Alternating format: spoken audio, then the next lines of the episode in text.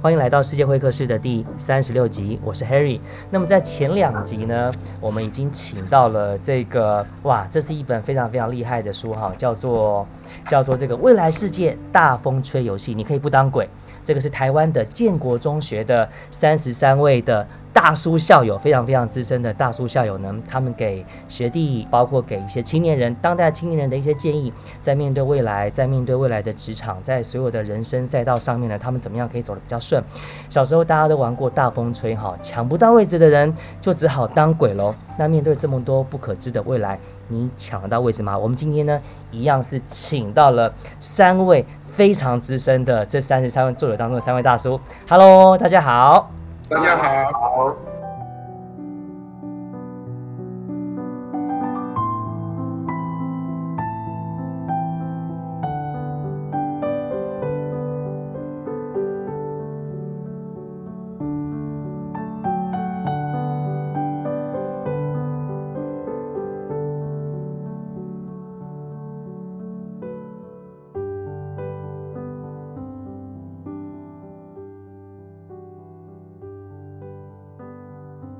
首先要请请出场的哈是其中的一位这个资深大叔哇，他的这个资历哦非常非常的 slash，我觉得他写的这个章节呢就特别有趣，特别提到了一个观点哈，叫做面对未来呢，我们要学一个本事，叫做靠。鸭子划水的自学，其实人生当呃这个人生剧本说到这件人呃说到人生剧本的这件事情呢，我们有时候都会常说，哎有没有机会重写哈？有时候当我们选择了一条路，有没有可能后悔了？我回头再重新走一遍，用不同的方法呢？我觉得读这个章节很有意思哦，是吴明章学长、吴明章大哥，鸭子划水这样的本领，对于我们在面对不可知的茫然的未来，真的有用吗？吴明章大哥。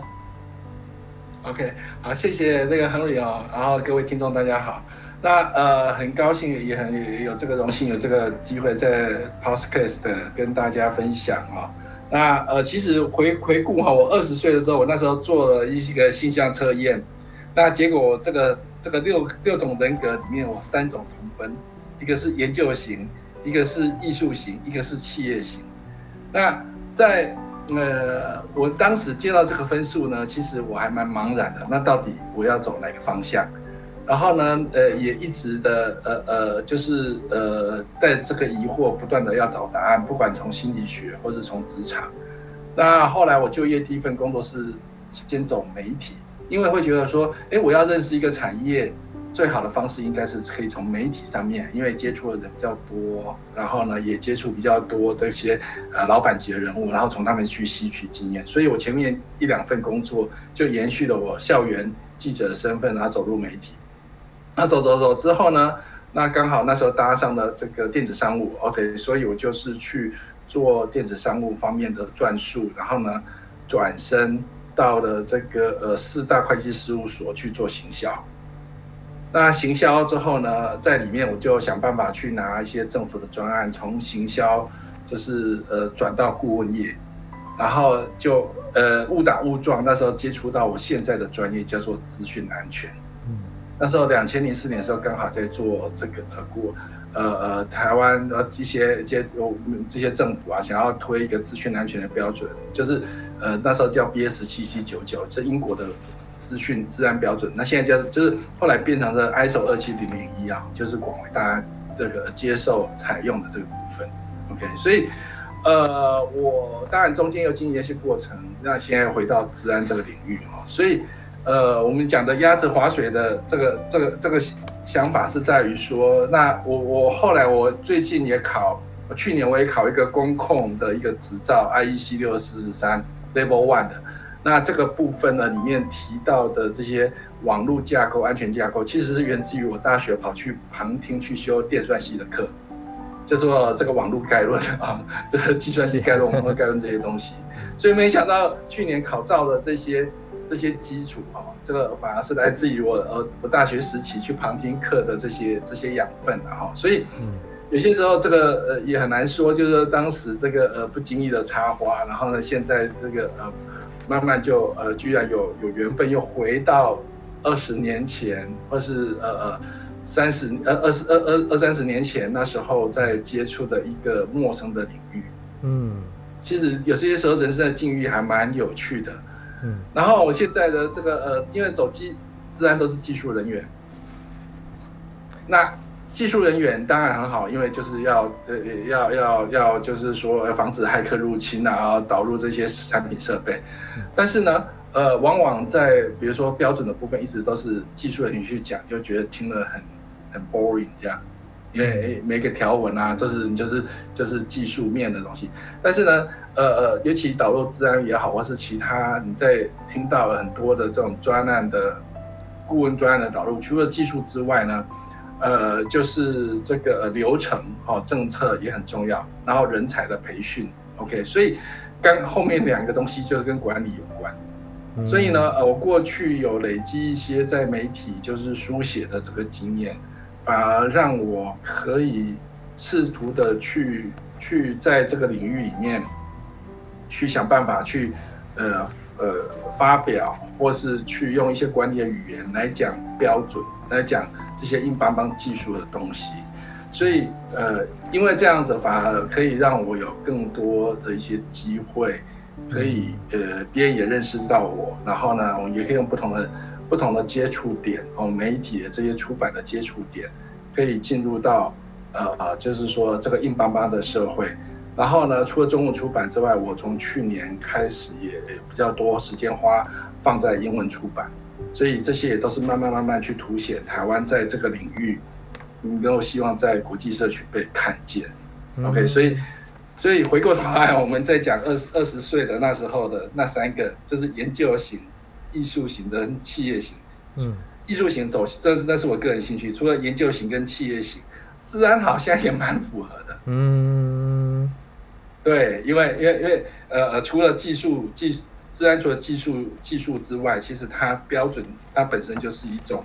呃呃呃需要花一些力气去做去做一些自己的进修，然后等等之类的哈。所以这也是跟专家一起大家一起制定标准，所以也是一种研究型的。嗯，那企业型，因为我我现在最主要是比较多治安的部分比较多，在做，在往这个企业顾问啊，或者说风险管理这些组织面的角度去去探讨。OK，那也是国内比较少去琢磨的地方了。OK，所以我觉得好像也蛮契合，又回到这个当时二十年前、二三十年前做这个这个性象测验这样子。嗯。是，呃，您刚刚特别带出一个观念，我觉得特我有一个概念，我您刚刚特别提到一个概念，我觉得特别好，就是呃，有的时候可能是不经意的一个脚步，很可能会在未来哈开花结果。我觉得你特别里面提到了一点很有趣，就是你提到了青少年的多元职涯的指向很重要，同时你又提到另外一件事是中壮年时期的。专业重塑，诶，为什么到了中壮年我们会需要做到专业重塑呢？是不是现在这样的一个当代社会当中，很多人都会面临所谓的中年危机，因为变数太多了，所以我们是不是就要来去思考专业重塑的这件事情？你怎么看？这个啊，我这个问题问的太好了，因为呃，以往哈，我会觉得呃，在青少年的时候，我觉得我兴趣很多元，然后呃，当我开我自己的书单，就是好像什么书都都念。哦，从那个呃托福勒的大趋势 到心理学，到我曾经有把我呃书之前的呃呃就是自我整理大概十几种不同的类型，嗯，然后呢觉得糟糕了，我好像这个没有办法收敛，你知道吗？这其实，在在职场上，如果你是你是呃走某好像跟某一个类型走专业型的不太一样，对不对？就是说医生走医生专业，IT 走 IT 的专业。那其实我也经历过那个茫茫然的时间，那当然这个也跟我呃这个呃有一段时间接触媒体，可能都有一些些关联性。嗯，那后来，呃，慢慢从这些呃呃我们讲的哈，就是说呃，其实有一段时间台湾还蛮流行这种梯形人的概念哦，就是说你要广又要深，那那个深就是 T，，就是中间那个焦点，就是你要广要深，你可以找到一个。很深入，跟别人很不一样的特性。那提醒这个是另外一种创意的这个表现哈。好，那尤其在疫疫情期间，我想很多人甚至呃，不管转换工作，甚至失去了工作。哦，你可以常你可以听到，比如说呃，国外有机师跑去当这个呃，就是外送员。哦，因为要求生存啊等等，这些企业也在做转型，就是你你做汽车制造了，跑去就是因为这个样个特殊需要，跑去做呼吸器，哦等等之类的，所以大家反而需要跨界跨业的呃呃思考。那呃，反而我们就是说我过去有多元，而且呃不是单一的不同领域的交错。那呃这样子反而在这样呃这个疫情期间，或者说当你人生需要一个重大呃转向的时候，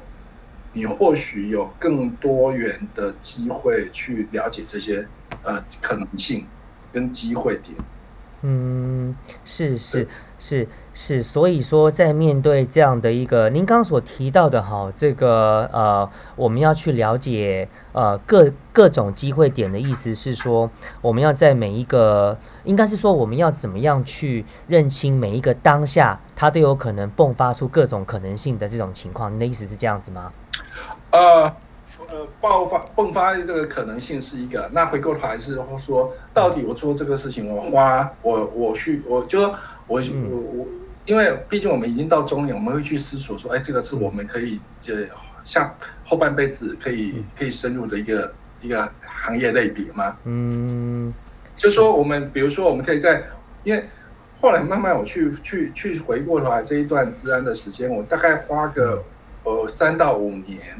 的时间，我可以精进，我可以跟专业社团的的的这些专家，然后跟这些社群人打成一片。嗯，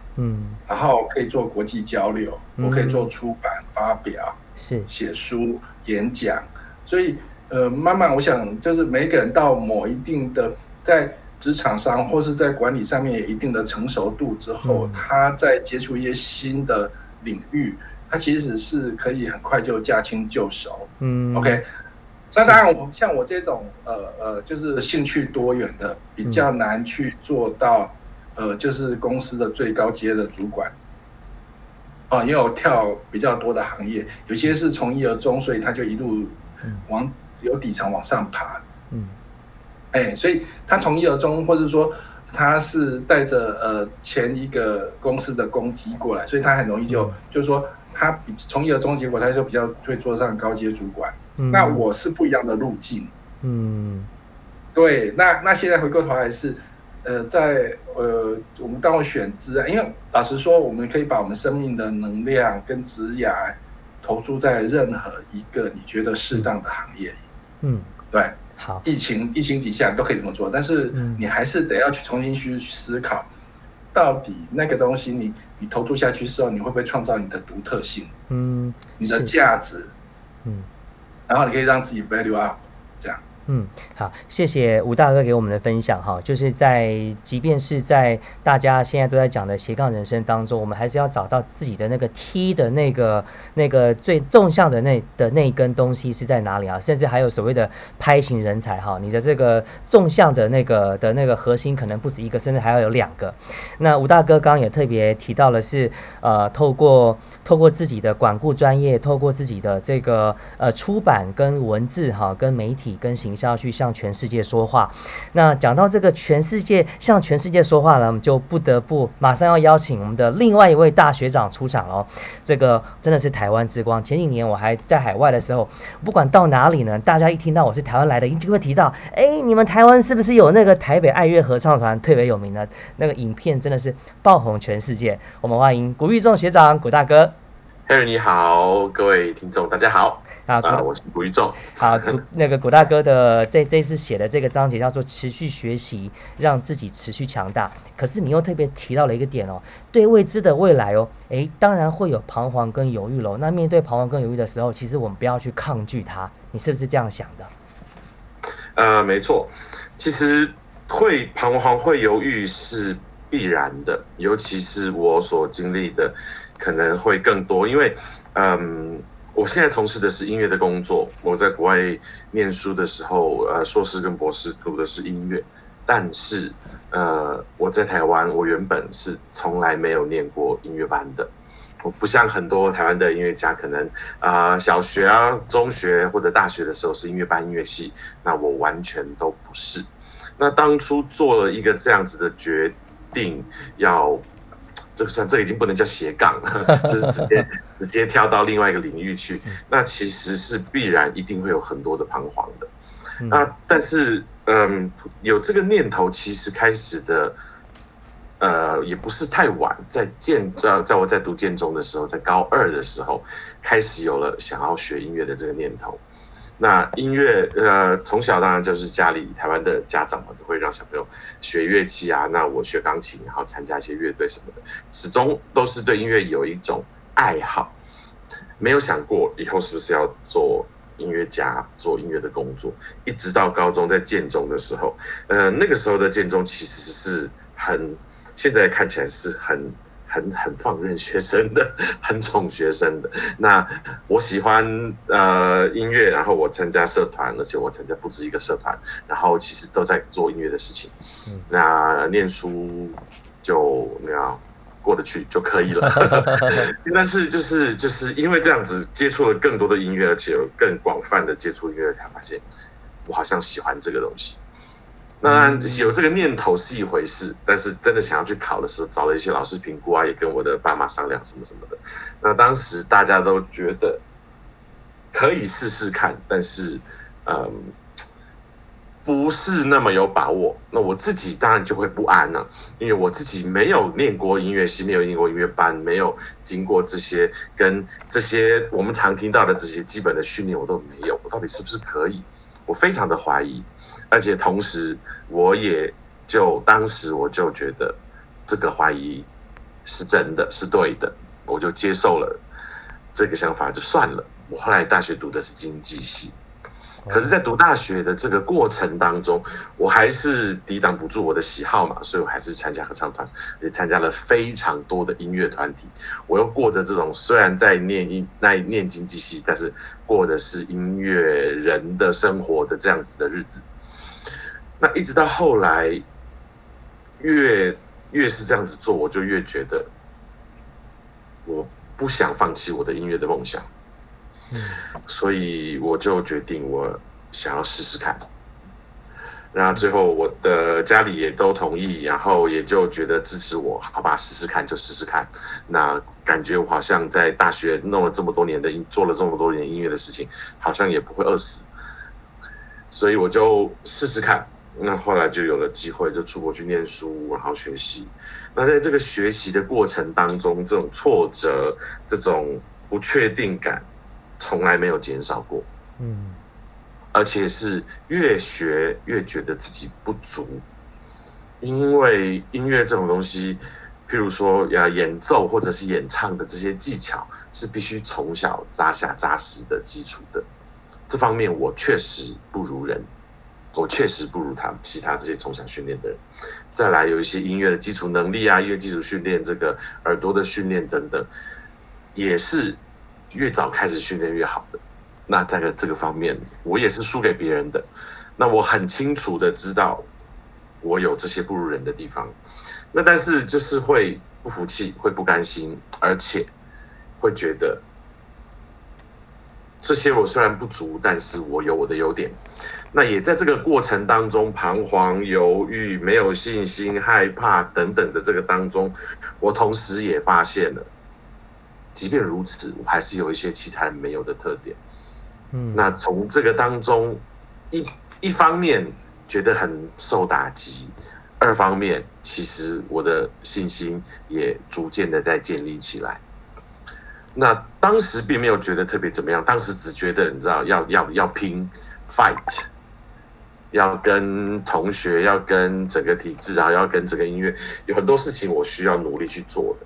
没有想那么多，就傻傻的这样子做。那这么多年之后，再回国回过头来想，我发现有一件事情帮助了我很多，就是我够冷静面对这些事情的时候，挫折归挫折，但是我不会觉得那我完蛋了这样子。那我发现好像有些事情我其实是。呃，胜过别人的，我其实也有我自己的优点的，那我也不会因为这样子觉得好像我就 OK 了。那总之就是在一个一个永远在一个检视自己的状态，知道自己什么地方不足，然后知道自己还要再继续努力。那尤其像音乐这种几百年累积下来的东西，永远没有学完的一天，永远没有精通的一天，永远没有完美的一天。所以一直随时有这样子的想法在在在自己的心里面，所以就会一直用一个比较冷静、比较清晰的态度来看待这件事情。嗯，所以也因为这样子可以可以一直在往前进。嗯，然后再加上，其实我的运气很不错，很多人都都会都都觉得啊提运气这种事情很好笑这样子，但是我是非常真诚的说，我真的运气很不错，因为音乐学音乐有才华的人太多了，但是能够有一个机会拿到一个好的位置，能够有机会做到好的演出，跟厉害的音乐家合作，这个其实是很需要运气的。嗯，当然我并没有说啊，我纯粹是运气好，我就没有实力。那这一点信心我还是有的。那但是我有足够的实力，然后我有很好的运气，然后再有一些机会，所以我就后来就接了台北爱乐的这个工作，然后后来也在国际上很多的国际活动啊、比赛的评审啊、音乐节的演出什么的有还不错的表现。嗯，然后就这样子慢慢一点一点的。我就真正踏进音乐这个行这个圈子里面，这个行业里面，那那这个彷徨，这个这个这个不安定、不安全感，并没有因为这样而消失。说真的，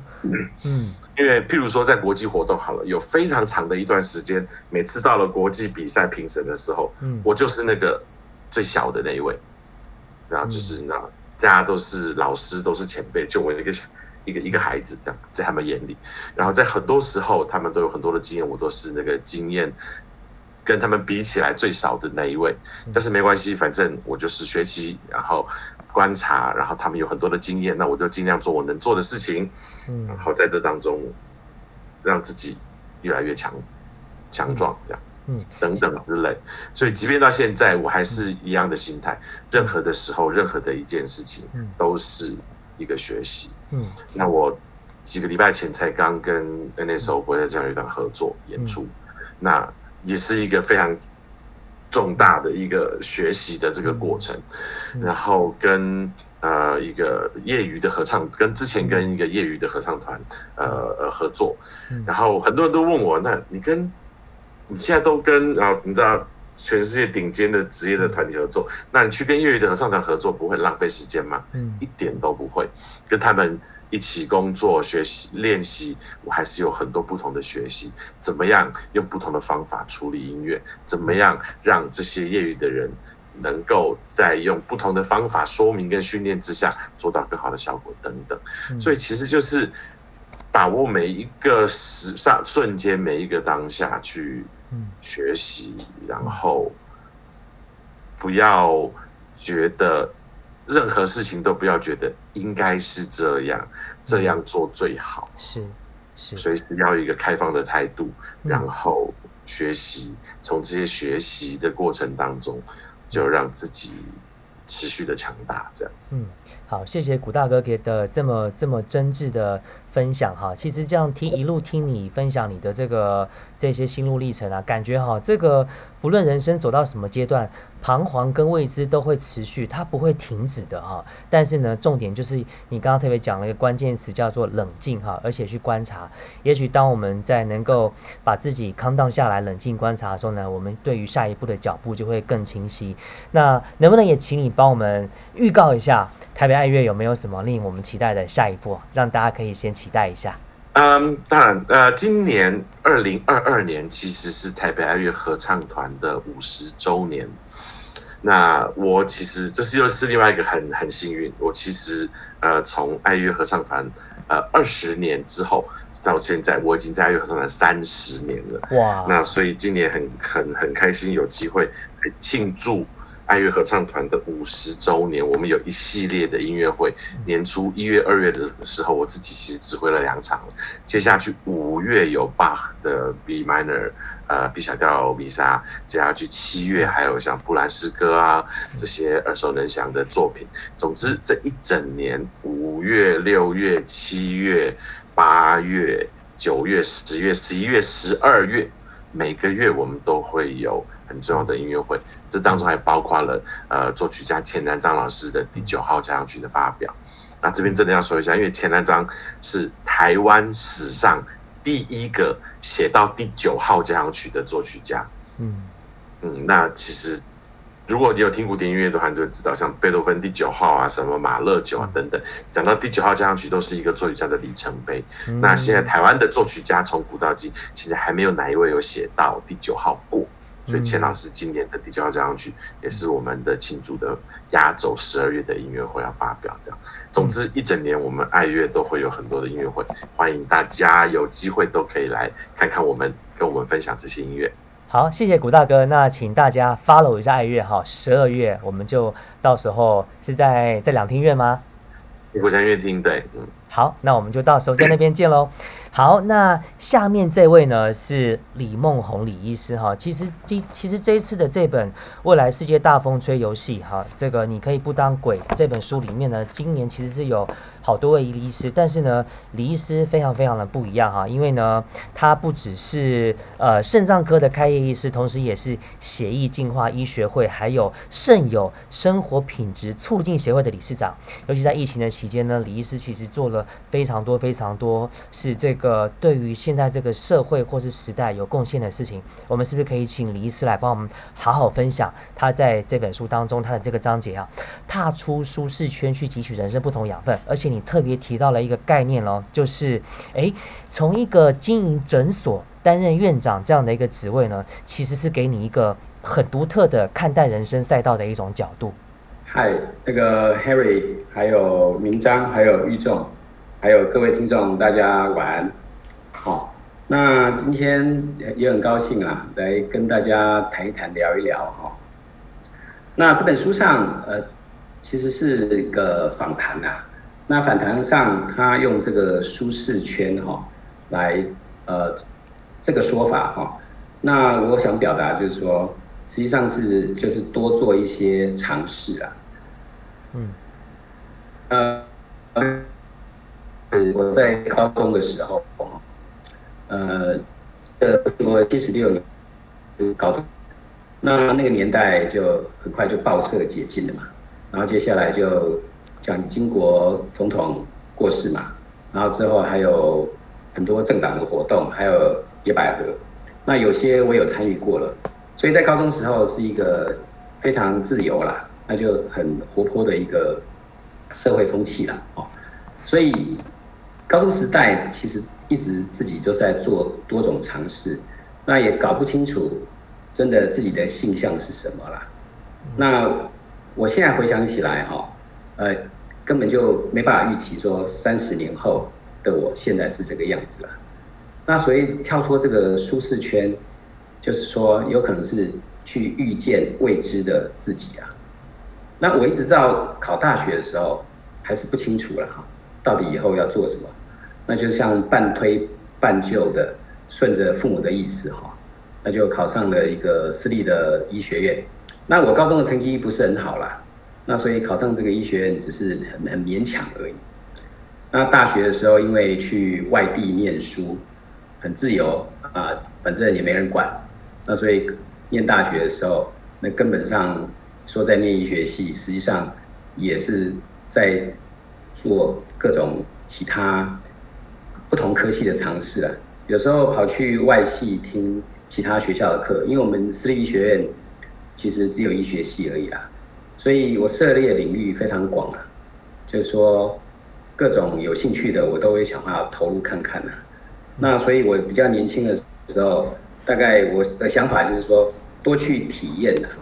多去增加人生的广度啦。那至于说深度是什么，我还不太清楚，所以我就多方尝试去验证。那就像书上所写的，其实快到毕业的时候，我还是不确定我会不会继续。做医生这个工作，那直到就是我们大学七年级的时候，因为有一个还蛮难得的机会，那就是可以当交换医学生去美国。嗯，那实际上是有点挑战的，那应该说是不太舒适的。第一个是语言嘛，第二个是你要去异地生活至少几个月，所以呢，呃。但是这个的经验呢，就是让我反而回头来发现说，我对医学其实是有兴趣的，嗯，因为是那个环境啊，让我觉得，哎，跟我在台湾的体验是不同的，所以我鼓励比较年轻的人哈，就是说，呃，在你在求学的时候，或在甚至现在大家其实很多多元化入学啦。常常还是到某个年纪还是不是很清楚自己未来的性向是什么时候，就没有关系。你先进去了之后，那你是多多尝试，多多体验，那多多去做跨领域的学习。那在跨领域的学习中，你会找到你可能你自己未来可以擅长的事，或有兴趣的事。那差不多我在大学七年大学的的生活生活中，大概也是这样子。那在去去美国做交换医学生的那一段期间哈，那有点像做就是刘姥姥进大观园嘛，因为美国还是值世界医学的牛耳，相当进步嘛。那很多台湾里面看到的东西，哦，你大概知道说哦，原来先进的医学教育或先进的医学室的设备是长这个样子的，所以。我才回来台湾之后，才会觉得说，好，那我还是继续在医学这个领域再继续一段时间。那为了增加这个广度哈，所以我后来先选了内科。那内科就是因为所有一切科的基本啊，那才在在内科的学习中才发现说，这个像一个科，比如说肾脏科，通常在治疗一些特别复杂的疾病啊，哈，那刚好是遇到一个很好的老师。哦，所以说我总结来讲，就是说，你你要自己多去尝试，然后多多跨出去一个不同的环境，而这个不同环境可能会影响你原本的一个认知跟体验。那有你也会遇到一个可能不同的导师 mentor，那我就遇到一个还很好的老师，所以带我进去这个的这个领域。那在这个过程中，我才发现说，其实有很多这个所谓的慢性疾病啊，都是来自于有一些这个生活习惯或一些公卫政策的关系，从而对公共卫生政策产生了兴趣。所以说，大概也是顺着这个角度，然后我再多去尝试。那本来是想要去美国进修，那后来因为当主治医师的时候，觉得可以在台湾继续当医师，然后继续进修，后来就一念之间。就来留留留在台湾念研究所，所以后来其实人生就是可能有时候呃一个念头发展发展的机遇不太一样啊，但是每一段岔路，嗯，它都有不同的风景，那我们就顺着这个岔路走下去了，嗯，那在不同的领域做尝试，不同的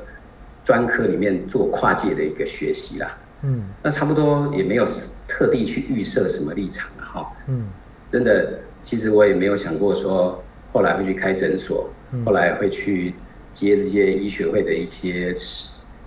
的这个，比如说这些职务哈。嗯，都是因为可能有一些不同领域的经验或不同领域的学习，所以呃 这些团体可能需要我做一些帮忙。啊，在开设诊所的过程中，因为一个一个这一个科一个我们这个科别是稍微是比较复杂一些，嗯，所以其实过去的很多学习啊，几乎都派得上用场了，嗯，啊，所以说鼓励比较年轻的一个朋友们，在年轻的时候可以多做学习哈，多做跨领域的一个的的探索哈，那嗯。那到了一个领域之后，你尽量在自己再尝试看看哈，就是说，呃，不一定叫做舒适圈啊，就是说，你去跳脱你原来的那那个经验，那你去看一看那个风景。那除了看之外，尽量还是深入深入学习。比如说，我现在呃，因为在做这个这些慢性肾脏病的一个照顾过程中哈，嗯，那。因为这个这些得慢性病的人，他很多生活习惯、饮食都需要特别的留意。那过去的我们疾病的治疗都在于生病了才再开始做一些治疗。那我们要做推广的预防的时候，其实这些就是一个生活习惯的改变，那你就要自己去做体验。所以我就自己开始学习烹饪，学习这些怎么样把一些呃比较简单的一个素材、简单的食材，然后变出一个比如说肾油可以方便、轻松、快速的一个饮食方式哈。那这这也是一个不同领域的一个学习啦。那这个学习哈。就是我，我觉得大家就是保持，不管你到几岁，但是保持一个好奇心。那像现在 YouTube 这个到处都是很多很厉害的 YouTuber，比如说我们在学某些事情的时候，我都常常相当佩服。比如说我在学烹调，在学一些饮食的时候，我就发现说我其实我只是拷贝它而已啊。那拷贝起来，那但是因为我可以拷贝，同时拷贝很多人。那我自己把它做一个融合，其实又可以创作出另外一个东西。所以我想，其实我的人生经验，并没有特别是预设什么立场啦。嗯。那我记得上礼拜好像我有听呃 Harry 一样的一个专访哈。嗯。我记得也是另外一位，另外一位这个分享过说，他就是顺着人生的河流这样走下去了。嗯。那我听着这个很有感触，就是说，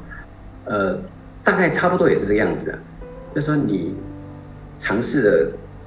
很多很多领域，那你也做了很多领域的学习之后，那你人生有很多岔路，那你可能像个河流，像有时候流到这边，有时候来这边，那你没关系，不管你流到哪里哈，你就顺着这样走下去了哦。那我想人生的机遇有时候不预设特别的立场哦，你会看到很多很奇妙的风景啊。所以我觉得这个访谈上，呃，虽然书是书本上是写到舒适圈呐。可是我自己的定义应该是说，你就是去尝试哈，你原本擅长，跳脱你原本擅长领域的事情，你去做跨界的学习，你去做呃，或者说现在人讲斜杠啊，反正总之就是说，你你要去遇见你未来未知的自己的时候，需要多做不同领域的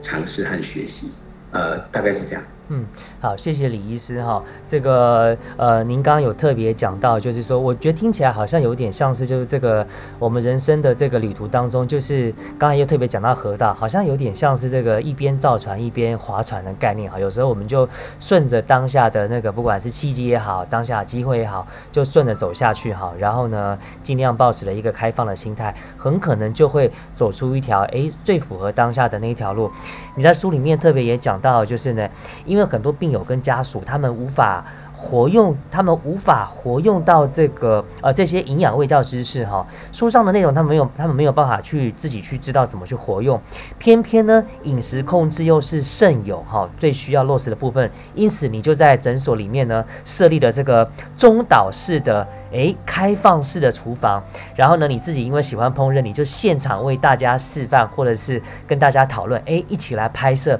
胃教饮食短片，诶你发现这样一做呢医病关系。反而就更好了，这部分能不能帮我们分享一下？呃，这个是我们一个诊所新的尝试啊，哈，但呃说起来这也不是什么特别新的概念呐，哈，应该说大家都知道，可是就是没有去落实嘛。嗯，那因为呃过去在医院里哈，那不尤尤其在越大型的医院里哦，大家看诊的时间会越忙，那病人常常就希望问很多问题。可是很多慢性病最终的根源是其实来自于生活习惯，所以这个日本人把这些慢性病称作叫生活习惯病。哈，那我的病友通常都是跟我们很久，那就是我希望用很生活化的一个方式哈，来跟他们不要讲说教导，就是说大家分享、互相学习一些呃这些日常哈，我们要用口语化的方式去。指导他们在做饮食卫教的一个调整，那特别是我们的病人哈，通常年纪都比较大，那如果你都用这种所谓的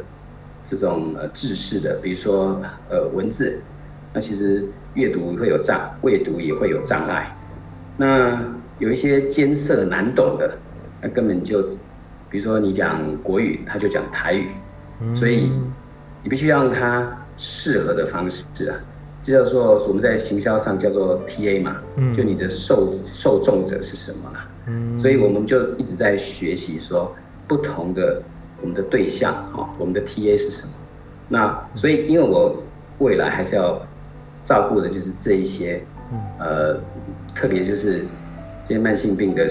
的肾脏病的肾友。那我必须要用一个他们比较能够理解又很生活化的方式，所以我才去在诊所的时候特别保留一个很大的空间。那希望未来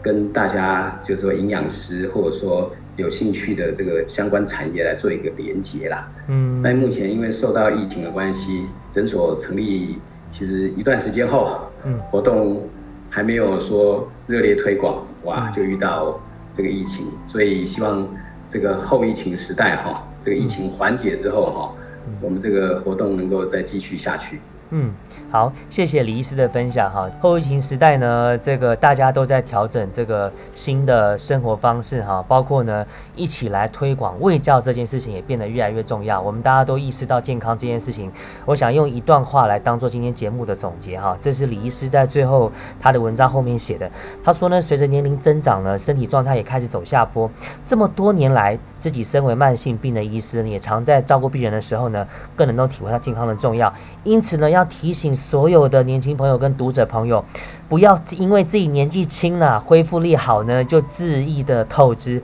不管做任何事呢，都一定要健康的身体当基础，才有权利享受美好的人生。因为没有人会希望自己成为被照顾的对象。今天谢谢三位呃建中的大学长，三位资深大叔为我们带来的未来世界大风吹游戏，你可以不当鬼这个话题。那我们下一集再请你们过来继续来聊天。那同时也请在听 Apple Podcast 的朋友呢，给我五颗星的评价还有评论。你的鼓励是我做节目最大的动力。我们下次再见，拜拜。好，拜拜。